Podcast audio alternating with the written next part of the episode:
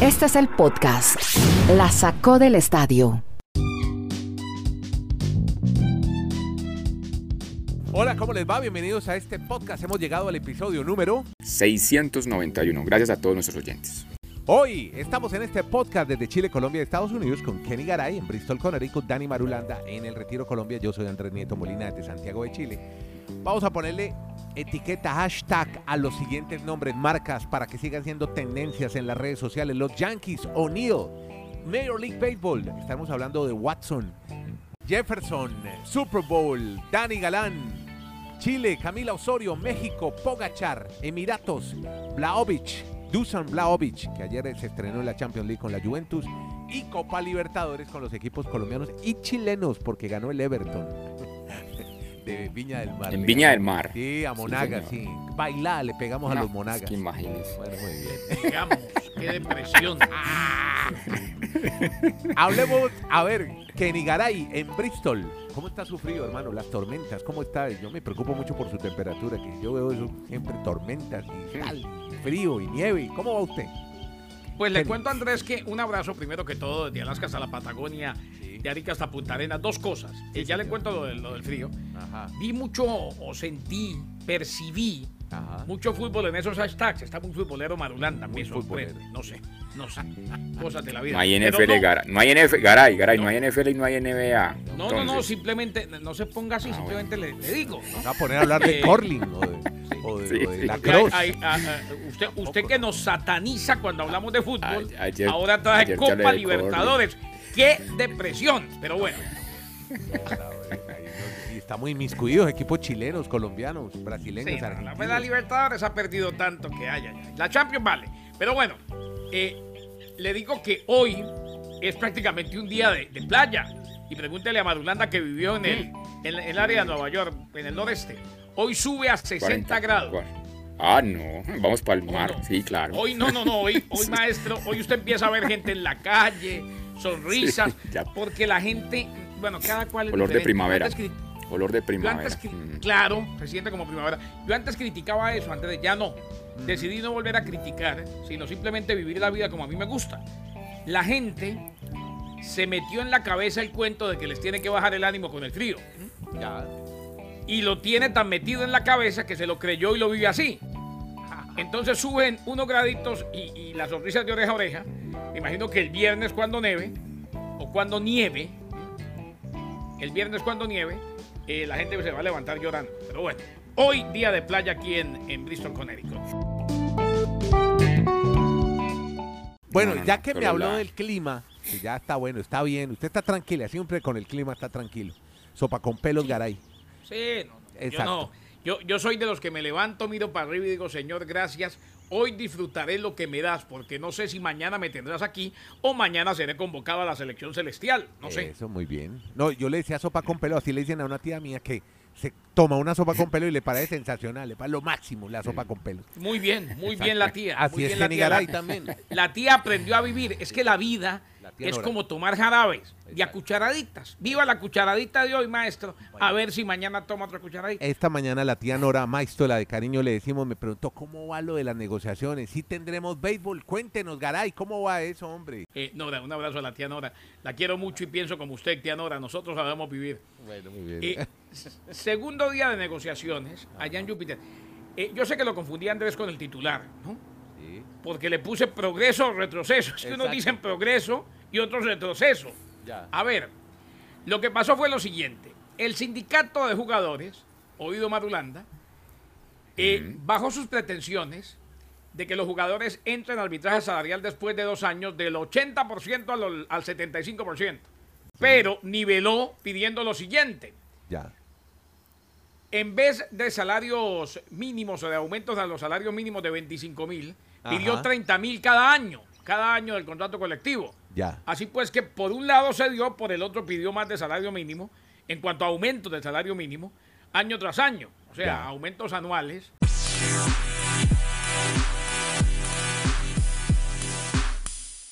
Bueno, y la otra noticia que tenemos es de béisbol, porque los Yankees de Nueva York van a retirar la camiseta con el número 21 de Paul O'Neill el 21 de agosto. El equipo ha dicho que llevará a cabo la ceremonia del día de Paul O'Neill antes del encuentro ante Toronto, considerando que el paro patronal llegue a su fin y se dispute la temporada 2022, algo que ya nos acaba de reseñar Kenny.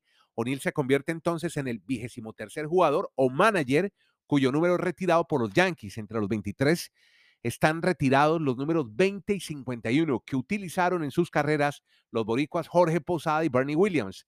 Fue campeón de la Serie Mundial O'Neill en cuatro ocasiones con los Yankees y el fallecido dueño George Steinbrenner le puso el sobrenombre de Warrior. O'Neill co conectó un promedio de 185 jonrones, fue elegido cuatro veces al Juego de Estrellas con Nueva York y ganó el título de bateo de la Liga Americana en 1994 durante la acortada temporada por el paro. Actualmente O'Neill es uno de los analistas de la transmisión de los Juegos de los Yankees en Yes Network. Kenny Garay, de Sean Watson, podrá testificar en nueve casos. ¿Qué es lo que está pasando con el quarterback de los Texans? ¿Sí podrá jugar esta temporada primero o se la pasará en una corte?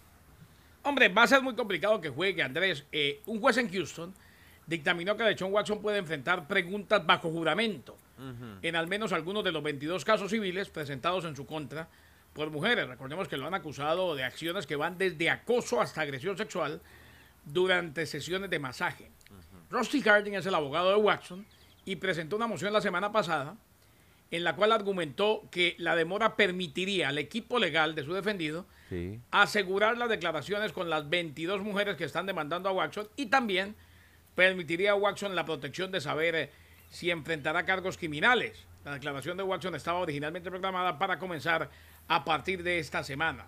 Harding dijo en la corte que el fiscal de distrito del condado de Harris probablemente decidirá antes del primero de abril si Watson será acusado penalmente. En todo caso, el juez dice que sí, que puede, que ya, que no más demoras, que mínimo en nueve de los 22 casos puede empezar a dar su declaración bajo ya. juramento. Ojo, lo que está comprando la defensa es tiempo sí. para ver con quiénes llegan a un acuerdo, a un settlement, porque hay muchas que lo han aceptado y otras que no. Así como van las cosas, si no mmm, limpia su imagen o si no trata de llegar a un acuerdo para que esto quede cancelado, va a ser complicado que de John Watson juegue en la NFL, más en esta época donde se busca ser políticamente correcto en todo. Y luego de lo que pasó con Brian Flores, no creo que la NFL quiera estar vinculada a alguien con este tipo de situación todavía, todavía andando, con esta demanda, demanda todavía vigente. Pero esperemos a ver. Lo cierto es que ya puede, ya debe presentar su declara sus declaraciones juramentadas mínimo en 9 de los 22 casos. Bueno, eh, esa es la noticia harta, aburrida de con Deshaun Watson. Al fin que no lo esperamos en Miami, Dani, no, ya no, ¿cierto? No, no. pues tú vas a estar celebrando. Menos mal ese muchacho está en esos enredos porque si no yo hubiera perdido el puesto. Está enredado.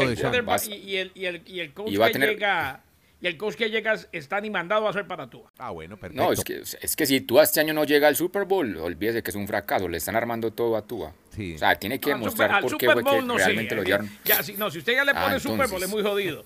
¿Eh? Claro. Bueno, que, que llegue a la final de llegó, llegó, que... Bueno, a la final, bueno, digamos que al, al segundo juego de la, de la postemporada, pues. Ahí que, está, que, al menos gane, que al menos gane un juego, que, que, que gane un juego de postemporada. postemporada. Listo. Bien, bien. Porque si no, que en el draft del, si no en el draft del 2023 está Van Dyke. Bueno.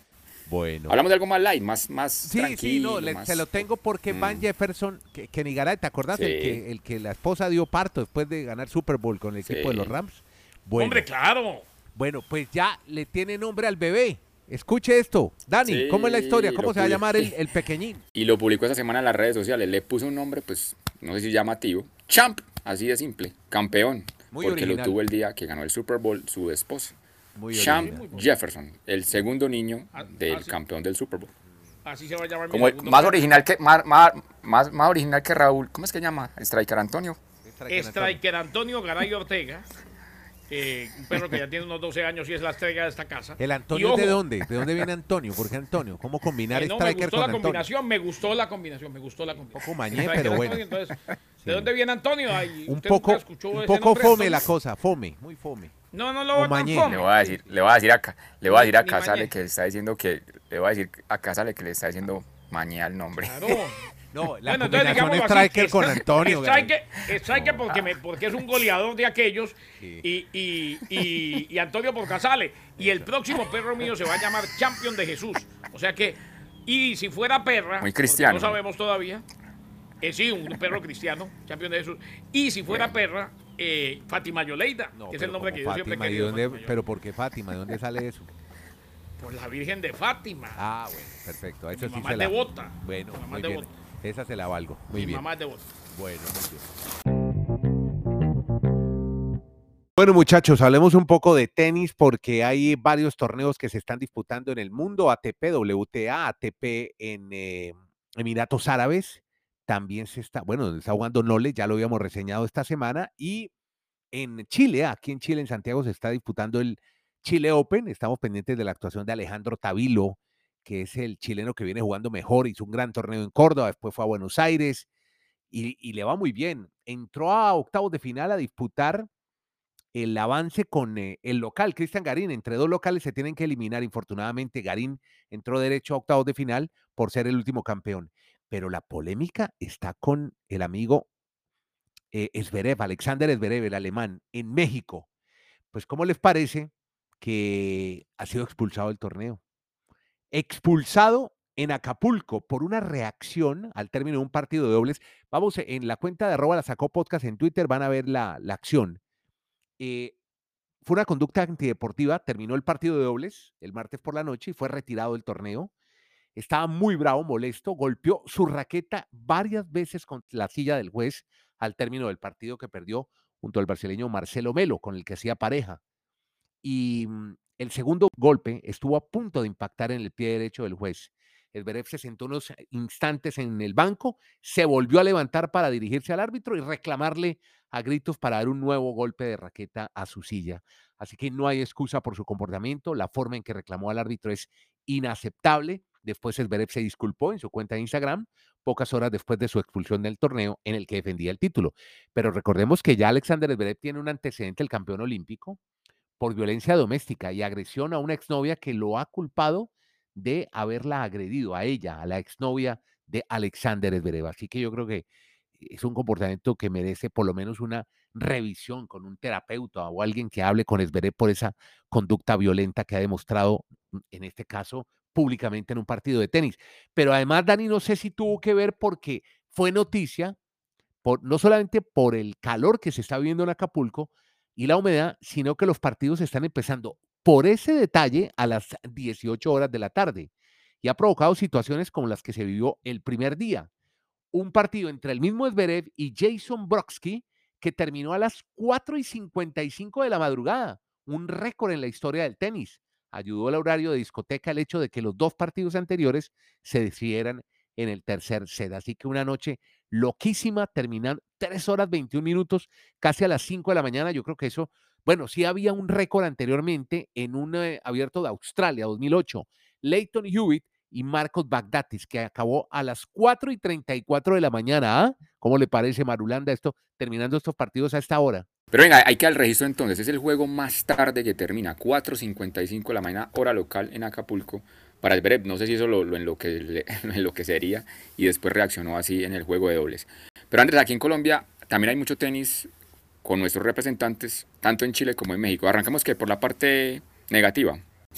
Sí, un, un jugador que ya lo había derrotado, a Munar, el, ¿Es el español, Andrés? Sí, Jaume Munar, sí, un español. Jaume Munar. Ya le, había, ya le había ganado y aquí en sets corridos pierde en primera ronda Daniel Galán. La que sí da muy buenas noticias positivas es María Camila Osorio Serrano. Su primer triunfo en este 2022 derrotó a la búlgara Victorilla Tomova, que es la 105 del mundo.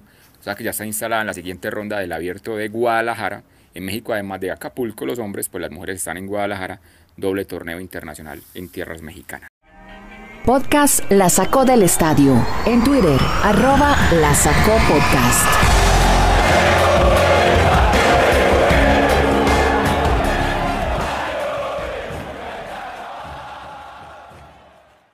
Bueno, Kenny Garay ha estado muy pendiente de la Liga de Campeones Champions League. Eh, vimos una...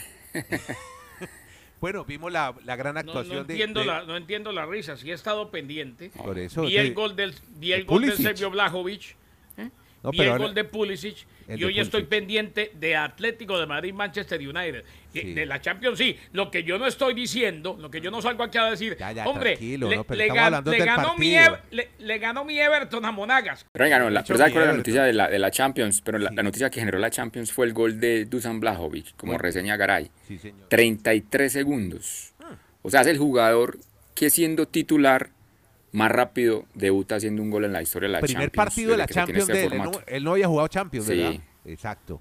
Como titular, como titular. Porque, porque hay reseñas de que hay jugadores que hicieron un gol Ah. antes, pero entrando de cambio, siendo suplentes. En cambio, este jugador, siendo titular a los 33 segundos, por primera vez en su juego de ¿Cómo Champions, define, pues, Dani? hace Define gol como con killer. Sí. Tiene definición Sí, de crack, ¿eh? Exactamente. Empataron con. Villarreal 1-1 y el Chelsea sí le ganó 2-0 al Lille fácil, fácil. Sí, con el pupilo problemas. de Kenny, Christian Pulisic y Havertz, que reemplazó a No, Romelu pero en esa jugada, en esa jugada, qué dominio de balón, qué pique, qué cambio de ritmo y qué pase de Kanté. Ese es uno de mis jugadores Sí, favoritos lejos hace tiempo. ¿Qué jugadores, Sí, Kanté? Sí, Sí. que salió lesionado fue. McKinney, su otro pupilo en la Sí, Juventus. oiga, Pero- y le, pero le tengo imagine- actualización de McKinney. 12 dos meses como mínimo.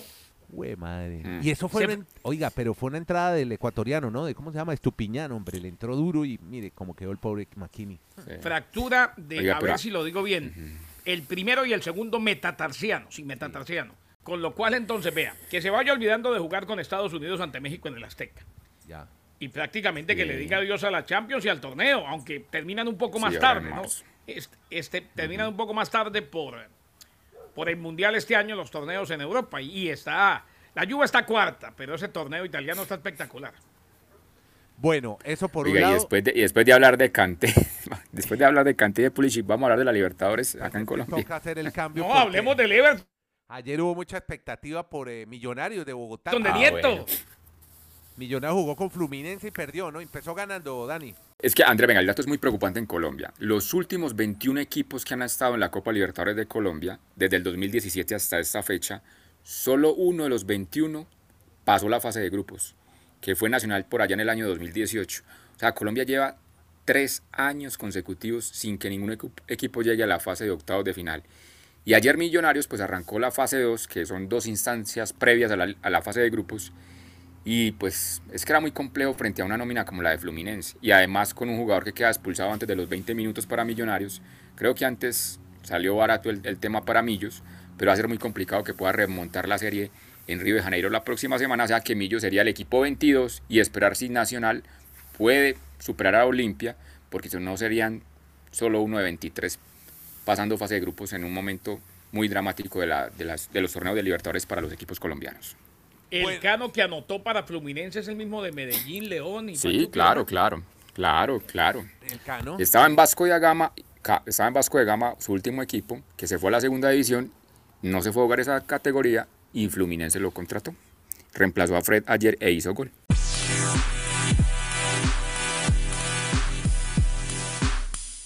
Y vamos a cerrar con el ciclismo porque ya Tadeo Pogachar ya se vistió de líder y creo que ya no le quitan la camiseta en el Tour de Mirat. Igual que el año pasado, Andrés, les ganó ese, ese- esa carrera, ya decir ese torneo, esa carrera de los Emiratos Árabes, la primera de esta temporada del World Tour, y ahí está otra vez ya de líder, eh, el mejor ciclista que tiene actualmente el mundo de este deporte, y de aquí al sábado, pues muy probablemente se va a mantener con esa, ese maillot que lo Acredita. representa como el líder de la carrera de los Emiratos, Ajá. porque dígame, ¿quién le va a ganar esa carrera? Gracias a todos, usted, a usted por estar escuchando este podcast. Donde usted escuche podcast, ahí va a encontrar la sacó del estadio. Donde quiera, ahí estamos con Garay Marulanda, Nieto Molina, el monstruo de tres cabezas.